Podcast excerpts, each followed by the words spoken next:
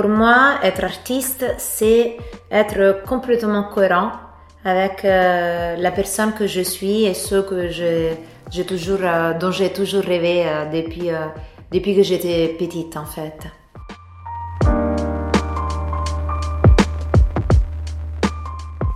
Vous écoutez Cube Rouge, le podcast d'entretien où des plasticiennes contemporaines nous livrent le récit de moments clés de leur parcours de créatrice. Je suis Isabelle de Maison Rouge. Je suis critique d'art, commissaire d'exposition indépendante, historienne de l'art et autrice. En tant que femme, je m'intéresse aussi à la position des femmes artistes dans l'histoire de l'art et aux questions qu'on ne leur pose pas assez. Comment poursuit-on sa route dans le monde de l'art et réussit-on à montrer son travail et le faire accepter? Comment vit-on de son art? Comment parvient-on à exister en tant que créatrice? L'artiste plasticienne avec qui je dialogue aujourd'hui est avant tout performeuse. Romina De Novellis est italienne, née à Naples, mais elle vit à Paris. Elle travaille sur le concept du corps installé dans l'espace public et particulièrement de la représentation des figures féminines.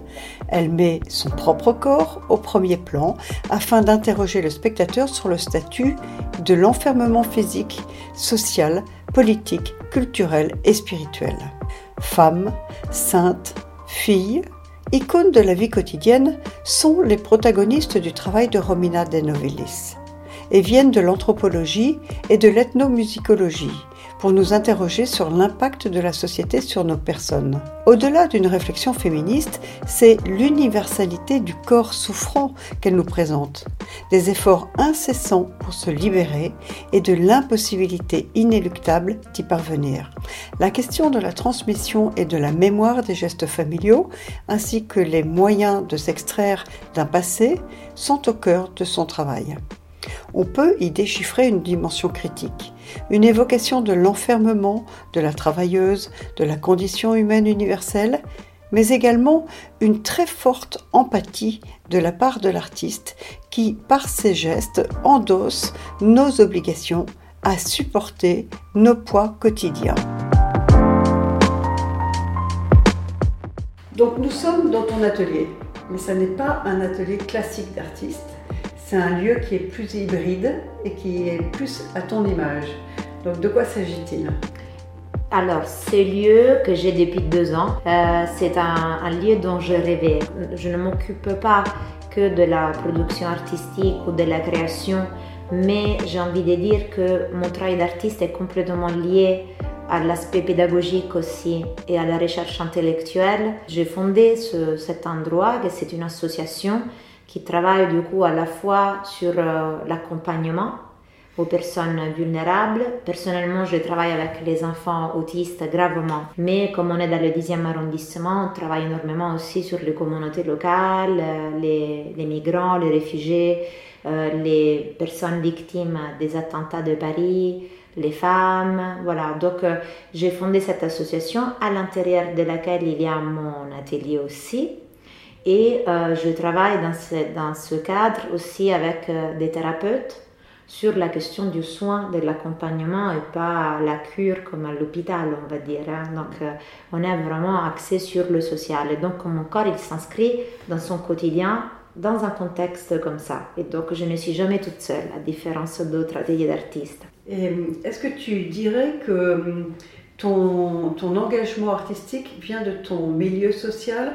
Est-ce que ta famille t'a aidé, t'a permis de devenir artiste ou est-ce que c'est par euh, euh, des cheminements différents?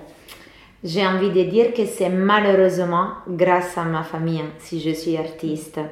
Parce que j'ai commencé à, à, à me penser, à me projeter dans ce corps justement euh, en me rébellant donc comme euh, révolte à cette éducation reçue.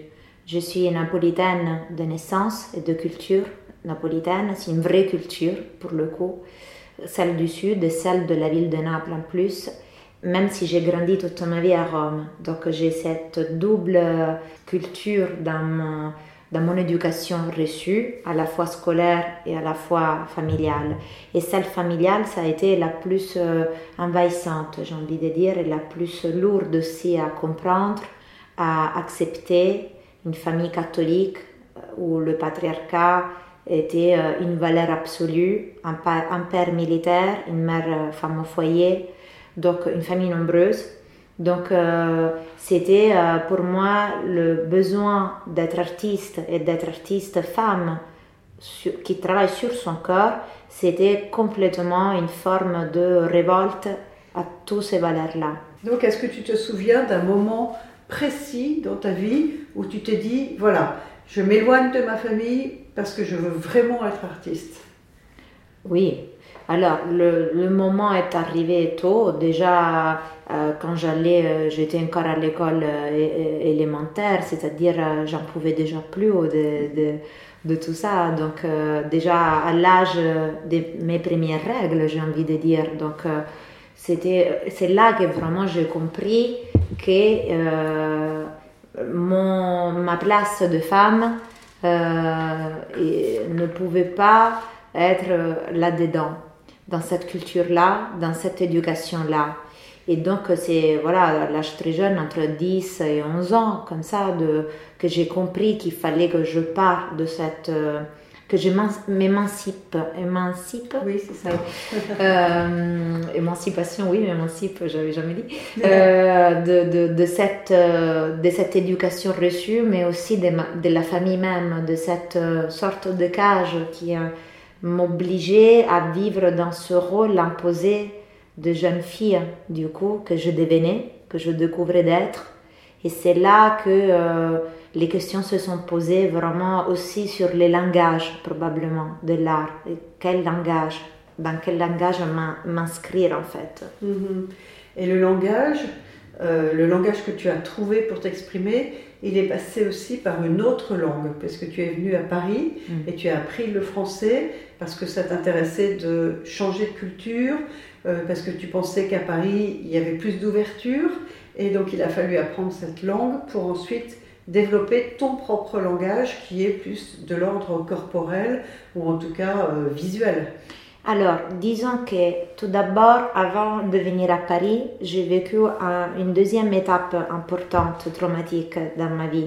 Une chute avec mon scooter à Rome qui est tombé à l'intérieur d'un trou qui s'est provoqué dans l'asphalte. Donc j'étais engloutie par l'asphalte. Je me suis vraiment envolée euh, vers le bas, vers, les, vers les enfers. Je, dis toujours ça parce que ça a été vraiment être absorbé vers le bas.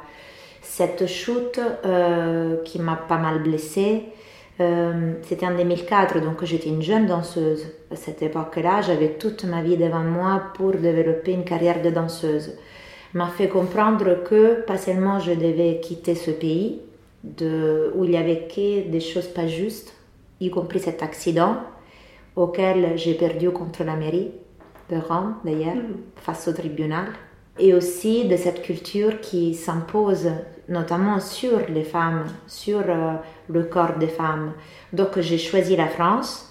J'ai choisi la France pour des questions aussi euh, de valeurs politiques, de valeurs sociales, cette force que la France a d'accompagner les personnes vulnérables, euh, la santé publique, les écoles publiques, l'éducation, les musées, l'art, donc cette euh, capacité aussi, cette sensibilité aussi de reconnaître mon travail d'artiste, ce qui n'est pas le cas en Italie.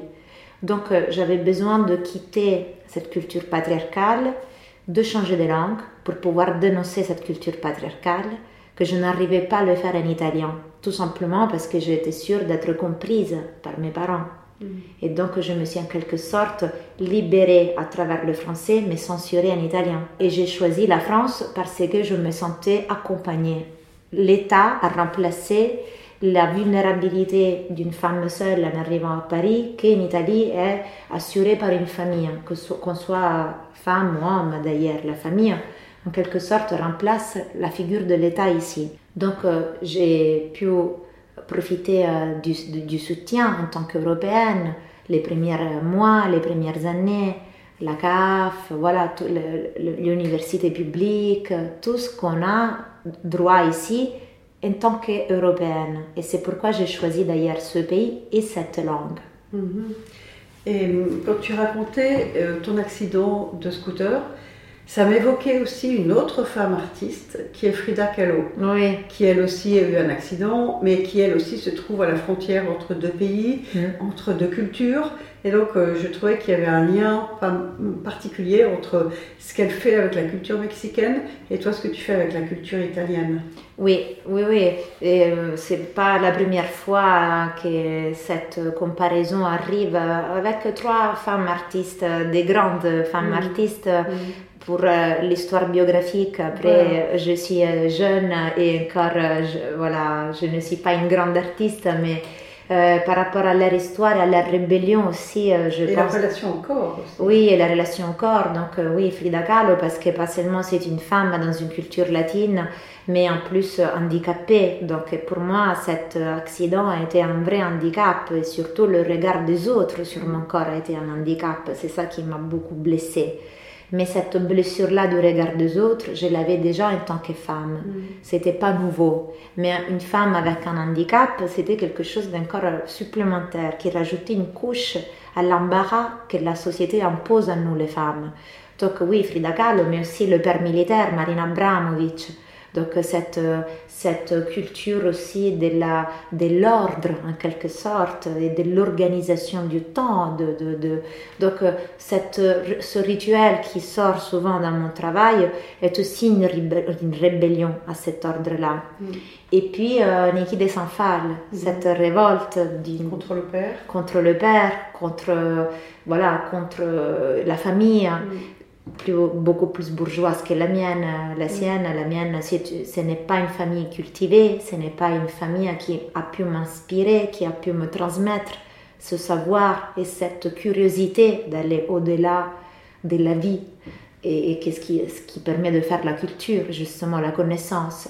Donc ces trois artistes-là, aussi par leur, euh, euh, leurs œuvres aussi fortes, la couleur chez Niki de Sanfal et chez Frida Kahlo, moi je ose avec mon, mon art, c'est très coloré. Il y a beaucoup de, de oui, de, de- méditerranéen, donc de couleurs, et ça on le voit pas beaucoup dans les performances, même de la même Marina Abramovic d'ailleurs, qu'elles sont beaucoup plus euh, austères, plus, euh, voilà, euh, je dis froide, ça ne veut rien dire, mais voilà, cette, euh, voilà, cette forme plus, euh, voilà, plus formelle, voilà, on va dire, par rapport à un travail comme euh, Niki de ou Frida Kahlo, qui salissent aussi non, les- les- l'esthétique en quelque sorte. Mm.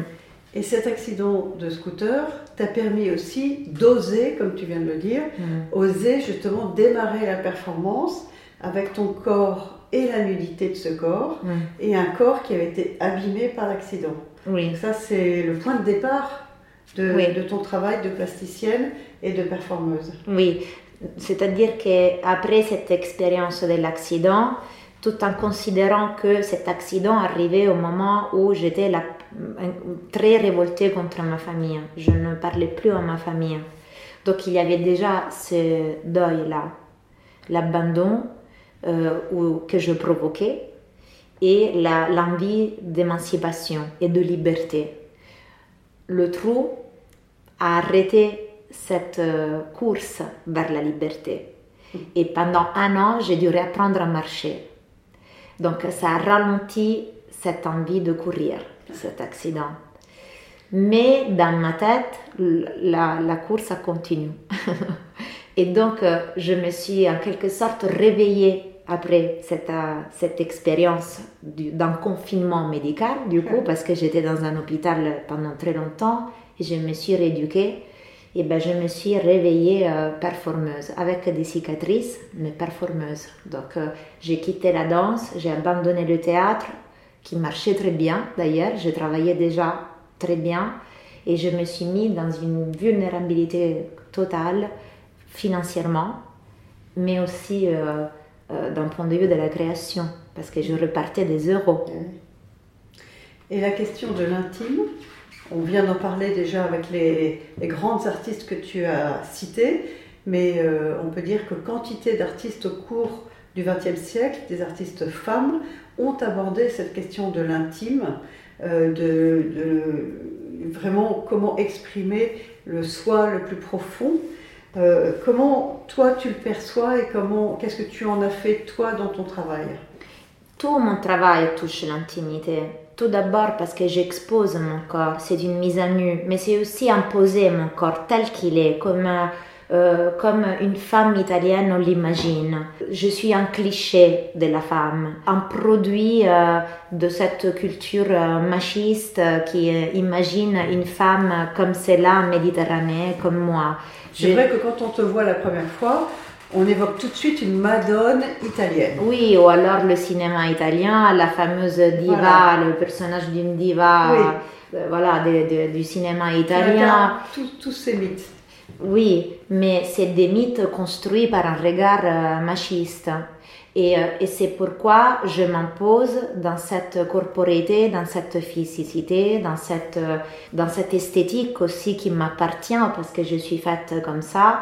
Pour arriver à faire ça, j'ai dû aller au-delà de la honte, du préjugé, du regard des hommes. De, donc, la plus grande forme de, liberté et le courage que pour moi ça représente mon corps, c'est justement l'exposer de cette façon-là, arriver à l'exposer de cette façon-là et jouer sur ça. C'est un discours que probablement dans les cultures queer, au gender, etc., euh, aujourd'hui on comprend probablement même beaucoup plus forte, fort que chez les féminismes historiques. Mm, voilà, donc euh, de cette liberté d'aller au-delà du cliché et s'imposer tout en étant un cliché en soi, mais comme forme de rébellion à ce cliché même. Donc l'utiliser, ces clichés-là, ne pas le mortifier. Je ne me suis dans mes performances jamais mortifiée par la femme que je suis, au contraire, mais sans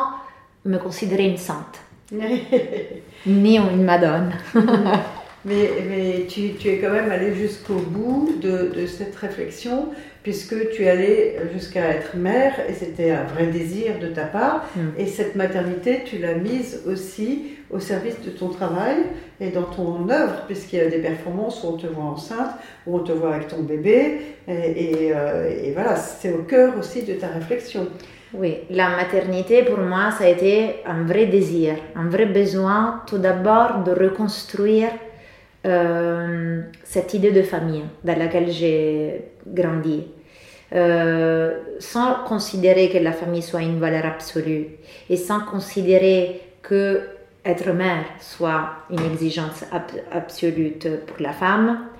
Et d'ailleurs, pour moi, ce ne l'était pas, ce ne l'est toujours pas mais j'avais besoin de revivre l'expérience du foyer comme pour moi ça a été une expérience traumatique, celle du foyer, et de laquelle je me suis vraiment éloignée. Donc j'avais besoin de reconstruire cette... La maternité pour moi c'était une renaissance en quelque sorte, en tant que femme libre. Donc ça a été un vrai choix.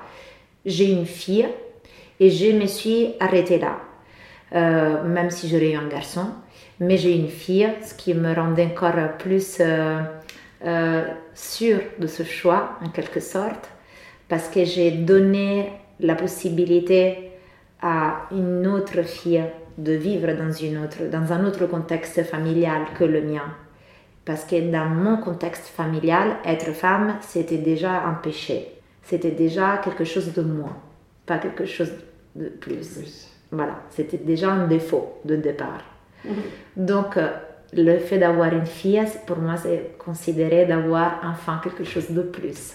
Et donc, pour moi, la maternité qui s'est arrêtée à la première euh, euh, fille que j'ai eue, pas à la première tentative, mais à la première grossesse réussie. J'ai considéré que je n'avais plus envie de me reproduire et donc de considérer la fratrie comme une valeur encore plus absolue que la famille que déjà j'avais recréée. Donc, euh, donc voilà, je me suis arrêtée là. Alors pour rester justement sur le thème de la famille, ton compagnon hmm. euh, est également artiste. Oui. Mavo, il est peintre, oui. il a son travail à côté, mais il a aussi un engagement auprès de ton travail à toi. Oui, alors ce n'est pas facile d'être une famille d'artistes, bien sûr. Ça doit être encore moins facile pour notre fille, d'ailleurs, d'être avec deux parents artistes, à la fois par la précarité dans laquelle nous vivons, comme tous les artistes, surtout en ce moment, et à la fois parce que justement on est des, des, personnes complètement tout le temps inspirées et occupées par l'inspiration qui arrive à tout moment et on ne peut pas la gérer. Ceci dit, j'ai rencontré euh, un homme dans ma vie qui est complètement l'opposé des hommes auxquels j'avais l'habitude.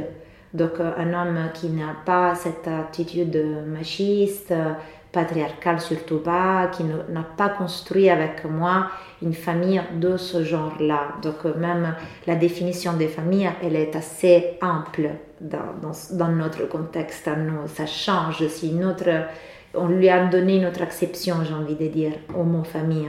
Et donc je pouvais le faire qu'avec un homme qui en plus a un regard sur mon travail, et c'était, ça a été mon désir, ça, vu la sensibilité de Mauro, j'avais envie qu'il soit lui le photographe de mes performances, pas pour, avoir, pour avoir le regard d'un homme sur mon travail, mais pour avoir un regard intime sur mon travail, d'une intimité sincère. Et donc c'est lui qui photographie mon travail à chaque fois.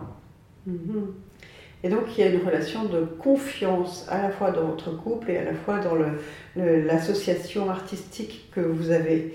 Et donc sur cette euh, relation de confiance, j'aimerais revenir parce que on dit souvent qu'il y a eu une prise de conscience que finalement il y a beaucoup de femmes qui, qui sont devenues artistes et qui maintenant prennent une certaine ampleur, qu'on voit de plus en plus d'artistes femmes exposées à droite et à gauche.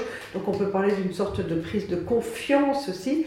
Mais finalement, est-ce que euh, la question, c'est pas tout simplement pourquoi se poser encore la question de savoir si la réception d'une œuvre, elle est liée au genre de la personne qui l'a créée? C'est-à-dire, est-ce que euh, ça importe de savoir que l'œuvre est faite par un homme, un homme ou par une femme? Oui, justement, je pense que la réponse, elle est là. Donc, euh, la question de l'identité de sexuelle, de l'identité de genre derrière une œuvre, elle est complètement euh, décalée par rapport à l'œuvre en soi, parce que l'œuvre d'ailleurs parfois réveille aussi l'inconscient, et dans cet inconscient-là, on n'est pas forcément lié à un genre précis. Donc euh, je vais dire, c'est quelque chose qui ne, qui, continue à être un, retard de, cette société machiste et patriarcale et qui considère que la femme soit quand même quelque chose de rare, la femme artiste, la femme intellectuelle, qui reste encore quelque chose de rare. Donc on a besoin absolument de reconnaître la sexualité qui se cache derrière euh, l'œuvre. Euh, moi, je, je, ne suis pas sûre que toutes les femmes se sentent aujourd'hui euh, plus matures, parce que c'est une histoire de maturité personnelle, non? la rébellion à la société qui, qui impose ce regard-là ou en tout cas émancipée de cette, de cette société patriarcale. Ça dépend aussi de la culture à laquelle euh, on fait référence. Donc euh, c'est clair que les pays du Nord ont une approche et, et donc des solutions différentes de celles qu'on retrouve en Afrique, en Inde, en Amérique latine ou dans l'Europe du Sud. Donc je ne suis pas sûre qu'il y a une conscience globale de la femme, mais c'est clair qu'on continue ce combat. Dans l'idéal, ce serait d'arrêter, euh, voilà, de pouvoir vivre dans une société où il faudra plus combattre pour ces raisons-là. Mm. Et euh, justement, si on revient à tes débuts dans, dans l'art, donc euh, quand tu es arrivé en France notamment, est-ce que tu as eu le sentiment d'avoir été aidé dans, dans ton démarrage? Est-ce que tu as eu des gens qui ont compté particulièrement pour toi euh, et qui t'ont permis de développer des activités que tu n'aurais pas forcément imaginées? Alors, j'ai plein de gens qui me soutiennent, entre ma galériste, les collectionneurs, des commissaires d'expo, des critiques d'art. Mais ce que j'ai envie de dire, c'est qu'en arrivant en France, la, la, chose qui m'a aidé le plus, c'était la France même, son fonctionnement cet accompagnement aux personnes vulnérables. J'étais vraiment très vulnérable quand je suis arrivée à Paris. Je faisais des petits bureaux, je parlais pas la langue, donc euh, c'était pas facile là d'avoir euh, euh, voilà tout, même tout simplement un appartement. Ça c'est galère pour tout le monde, mais voilà quand t'as pas un garant, t'as pas tout ce qui ce qu'il faut mettre en place ici pour avoir une vie même pénible, même pas normale, voilà. Mais dans toutes ces difficultés, il y avait quand même un soutien social. Je suis très euh, impressionnée par la capacité des Français de ne jamais se contenter. Et je suis très admirative par le combat que vous menez tout le temps, malgré tout ce qu'on a ici, malgré le confort de cette vie. Euh, parce que ça suffit de traverser la frontière après Nice et on a droit à rien par rapport à tout ce qu'on a droit ici, notamment en ce moment de Covid, de pandémie, on a droit à rien. Mhm. Donc euh, la France m'a beaucoup aidé, euh, ma vulnérabilité, ma précarité a été soutenue par tout simplement des droits voilà, en tant qu'Européenne et, et j'ai profité de ces aides-là pour m'émanciper et être la femme que je suis aujourd'hui, qui ne se limite pas à être artiste, mais aussi entrepreneuse, entre guillemets, culturelle et sociale. Donc euh, voilà, où je mène des projets euh, culturels et sociaux sur euh, le 10e arrondissement et pas que. Donc, et si je n'avais pas cet accompagnement-là, ça aurait été plus difficile. Après, le monde de l'art reste un monde très difficile et je considère que mon langage artistique ne soit pas encore, euh, ne s'inscrit pas complètement dans l'esthétique française, ou en tout cas dans la relation au corps française. Et cette relation-là, qui pour moi est aussi forte et aussi visible, je trouve qu'en France, il y a encore un travail à faire sur la performance qui devrait sortir, je souhaite, de cette espèce d'événement très conceptuel, de lecture performée, de, que c'est très intéressant, mais je trouve ça très français et je vois très peu d'artistes euh, latino-américaines ou du sud du monde, voilà, de ce, grand sud euh, qui s'exprime beaucoup avec la performance. Et ben ça, on le voit, on le voit très peu. Donc, euh, par rapport à mon parcours d'artiste, oui, je sens qu'il y a pas encore la compréhension, ou en tout cas le dialogue avec d'autres artistes performeuses comme moi, mhm. c'est voilà, c'est pas très développé en France. En Italie, beaucoup plus, tiens. Mhm. On voit beaucoup plus euh, ce genre de, de langage de la performance, oui. Mhm. Et, euh, et, pour revenir justement à ton, ton activité d'artiste, elle ne se réduit pas justement seulement à la performance ou au travail plasticien, mais tu euh, parlais tout à l'heure d'une association, tu es très engagé sur le plan social mm. et tu t'es même lancé dans une thèse en anthropologie et en sociologie, mais on se demande comment tu peux trouver le temps et l'énergie de faire tout ça. Alors, Déjà, je prends tout mon temps pour faire ma thèse, donc j'ai le temps parce que je le prends. Euh, quand on n'a pas le temps, il faut le prendre. Hein? Donc, euh, c'est tout. Donc, il ne faut pas courir après, il faut prendre le temps et le, et le diluer et le, et voilà, et le prolonger. Donc, la thèse, je suis à ma huitième ou neuvième année, j'en sais rien, et en tout cas, je suis à la fin. Euh, mais pour moi, tout ce que j'ai fait, que ce soit l'engagement social, la création de cette association au sein de mon atelier, le travail pédagogique et la thèse, et d'ailleurs, ma thèse, c'est surtout ça. Euh, pour moi, c'est complètement cohérent à l'artiste que je suis. Et je suis toujours dans un processus du coup participatif et un processus euh, de création de projet. Et la thèse est un projet. Donc, euh, tout mon travail d'artiste ne se réduit pas à la forme de l'atelier et, de la conception de l'œuvre. Et, et, comme c'est aussi éphémère mon travail, je trouve que le côté pédagogique, le côté recherche intellectuelle aussi pointu, parce que faire une thèse, c'est faire un travail précis, c'est complètement, c'est une autre forme de performance. Donc ma thèse, c'est une performance, ce n'est pas... Il n'y a que l'école des hautes études qui aurait pu accepter ça d'ailleurs. Et donc, euh, toi, ta, ta conception de la performance, elle relève de quoi? Est-ce que c'est par rapport à, toutes les performances que tu as pu voir que tu as choisi ta propre orientation?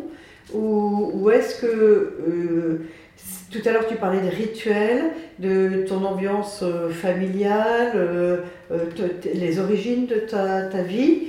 Est-ce que, en fait, c'est ça, c'est une conjonction, un, mélange de, tout ce qui, qui t'est arrivé et tout ce que tu as vécu, que tu veux euh, mettre euh, dans une démarche euh, visuelle et permettre aux gens de comprendre une sorte de, oui, de rébellion dont tu parlais tout à l'heure.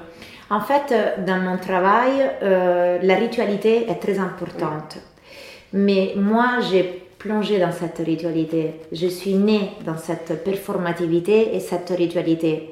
Les processions, le temps euh, dicté par le temps du rituel, qu'il soit le repas, mais aussi les grands événements ritualisés euh, dans la Méditerranée et dans le sud de l'Europe, aussi dans les pays du sud de l'Europe et dans l'Italie du sud, parce que l'Italie du nord elle est vachement différente. Euh, cette présence continue de ce temps ritualisé, c'est le quotidien, c'est la norme. Donc euh, la ritualisation à travers la performance, c'est complètement ancré mm. et incarné mm. dans mon expérience. Je ne veux pas la chercher. Mm. Grâce à l'anthropologie, je peux avoir des outils pour la maîtriser pour la comprendre, pour l'analyser et d'ailleurs dans mon travail de proposer ces rituels comme un contre-rituel. Donc euh, mon travail n'est pas fidèle au rituel que j'ai appris. C'est clair, il faudrait les connaître pour comprendre que mon travail c'est erroné de parler de rituels. Hmm. Parce que justement c'est des contre-rituels c'est quelque chose qui réécrit cette histoire imposée, mm. cette euh, façon de vivre correctement dans un temps familial. Moi, j'ai réécrit tout ça à travers des contre-propositions qui paraissent ritualisées, mais qui en fait sont en train de aller contre cette histoire euh, forte. Hein. C'est très fort, c'est très ancestral, c'est complètement ancré chez moi. L'épreuve, j'étais relaver la tasse quand tu es arrivé alors qu'elle était propre. Ça, c'est typique d'une femme du Sud. Devant l'invité, on relave la tasse propre pour montrer qu'elle est vraiment propre. Imagine le sens de culpabilité qu'il y a derrière cette, cette, ce geste désespéré de supprimer la trace. Mhm. Et dans, le, dans les rituels justement ancestraux dans lesquels tu as baigné, il y a aussi un rapport avec la nature.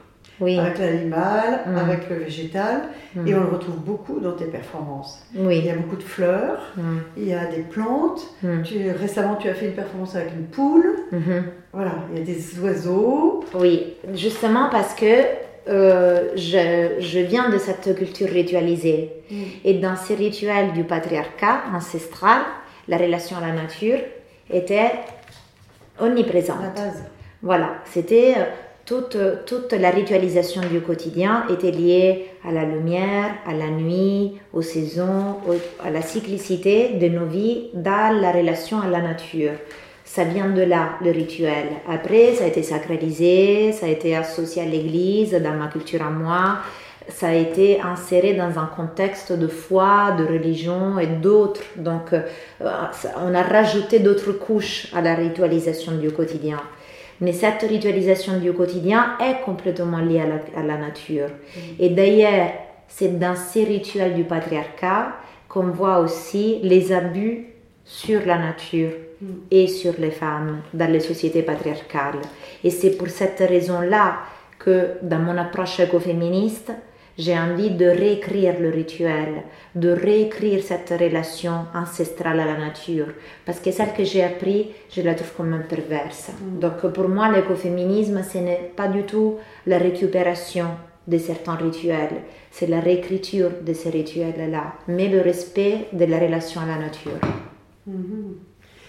Et alors justement, dans cette période de pandémie dont on parlait tout à l'heure, euh, on va peut-être en sortir un jour.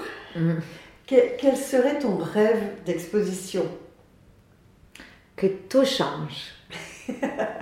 Je n'ai pas envie de revenir au monde avant le Covid. C'était un monde de fou. La course contre le temps. Euh, c'était un monde d'événements. d'annonces sur les réseaux sociaux, d'actualité. Donc euh, la question de c'est quoi vos prochaines actualités, je l'ai entendu 15 000 fois.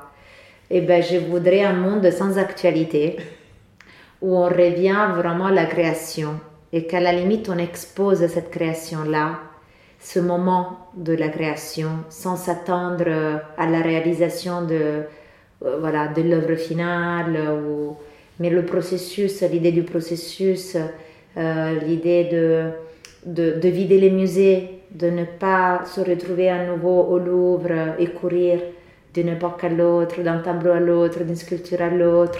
J'ai l'impression d'être toujours euh, envahi par, euh, par cette production et pas d'être dans un lieu d'art quand je suis dans les grands musées internationaux, pas que le Louvre, le pauvre c'est magnifique. Mais je veux dire, on, a subi l'art. Et là où il y en a beaucoup, parce qu'il y a les moyens, comme en France, probablement l'a subi encore plus. Alors que, voilà, dans d'autres endroits méditerranéens, il faut la créer parce qu'il n'y a rien du tout. Donc, il faudrait répartir de, de, de ce vide que le Covid a créé et j'aimerais euh, vraiment que les institutions réfléchissent à ce vide-là et comment le remplir, mais sans l'étouffer, voilà, sans boucher mm.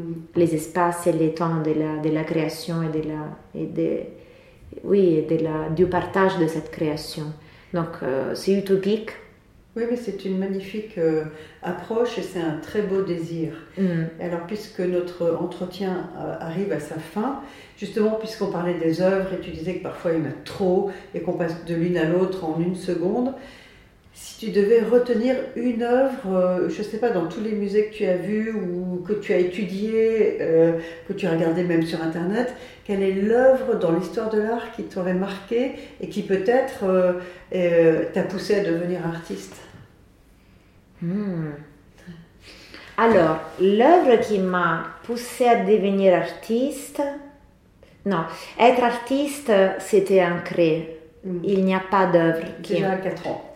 Oui, donc non, je n'ai pas d'œuvre qui, qui m'ont donné cette envie.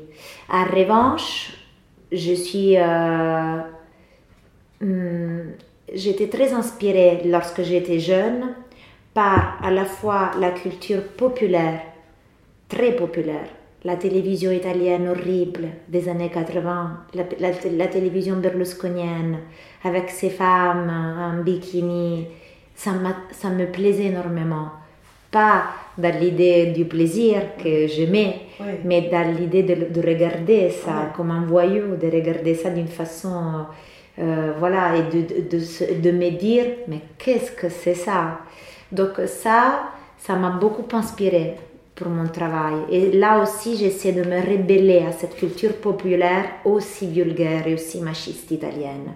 Donc ce n'est pas une œuvre d'art qui m'a inspiré. L'œuvre d'art, j'ai grandi entre Naples et Rome, entre Caravaggio, Bernini, les églises. L'église la plus... Euh, petite en Italie a des fresques de l'école de Giotto ou quelque chose de, similaire. Donc, euh, comment on, peut être inspiré par tout ça? On peut juste se sentir tellement inférieur et incapable d'arriver à faire ça que dans mon cas, moi, ça n'a pas été la découverte de l'œuvre. L'œuvre, elle était là. Je me promenais dans Rome et j'étais entourée par des œuvres sans souvent avoir la conscience de ce patrimoine, en fait, non tellement on a l'habitude d'être baigné dedans. Donc, euh, ce qui m'a inspiré, encore une fois, c'était de me rebeller à cette euh, culture populaire qui devient de plus en plus vulgaire chez nous, euh, jusqu'au discours populiste, etc., qu'on est arrivé à faire aujourd'hui, et les réseaux sociaux, etc. Et je vois une énorme différence entre l'utilisation de ce média-là euh, entre l'Italie et la France quand même. Je vois beaucoup plus de culture populaire, vraiment sauvage, j'ai envie de dire, euh, libre de s'exprimer, de sans se poser le souci de qui nous lit, de qui est-ce qui nous lit, de qui est-ce qui nous regarde.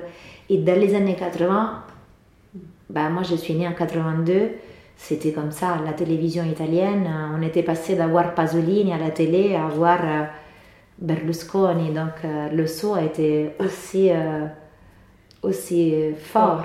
Oui. Donc c'est ça qui la, voilà l'artiste que je suis aujourd'hui. et d'ailleurs, dans mon travail, il y a une connotation populaire. Le rituel, de toute façon, c'est une connotation populaire. C'est aussi en opposition à cette culture populaire pop et macho mm. qui s'est imposée à mon regard d'enfant, à mon regard d'adolescent, la télévision italienne, le cinéma italien de ces années-là, et, euh, donc le manque d'art finalement, le, manque de culture et d'art dans tout, dans tout ça. Bien, merci beaucoup Romina. Merci à toi.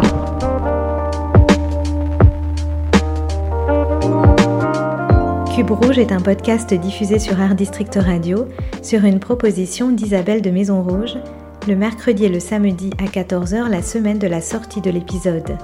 Retrouvez tous les épisodes de Cube Rouge en podcast sur le site internet de la radio et sur toutes les plateformes d'écoute en suivant le fil des podcasts d'Art District Radio.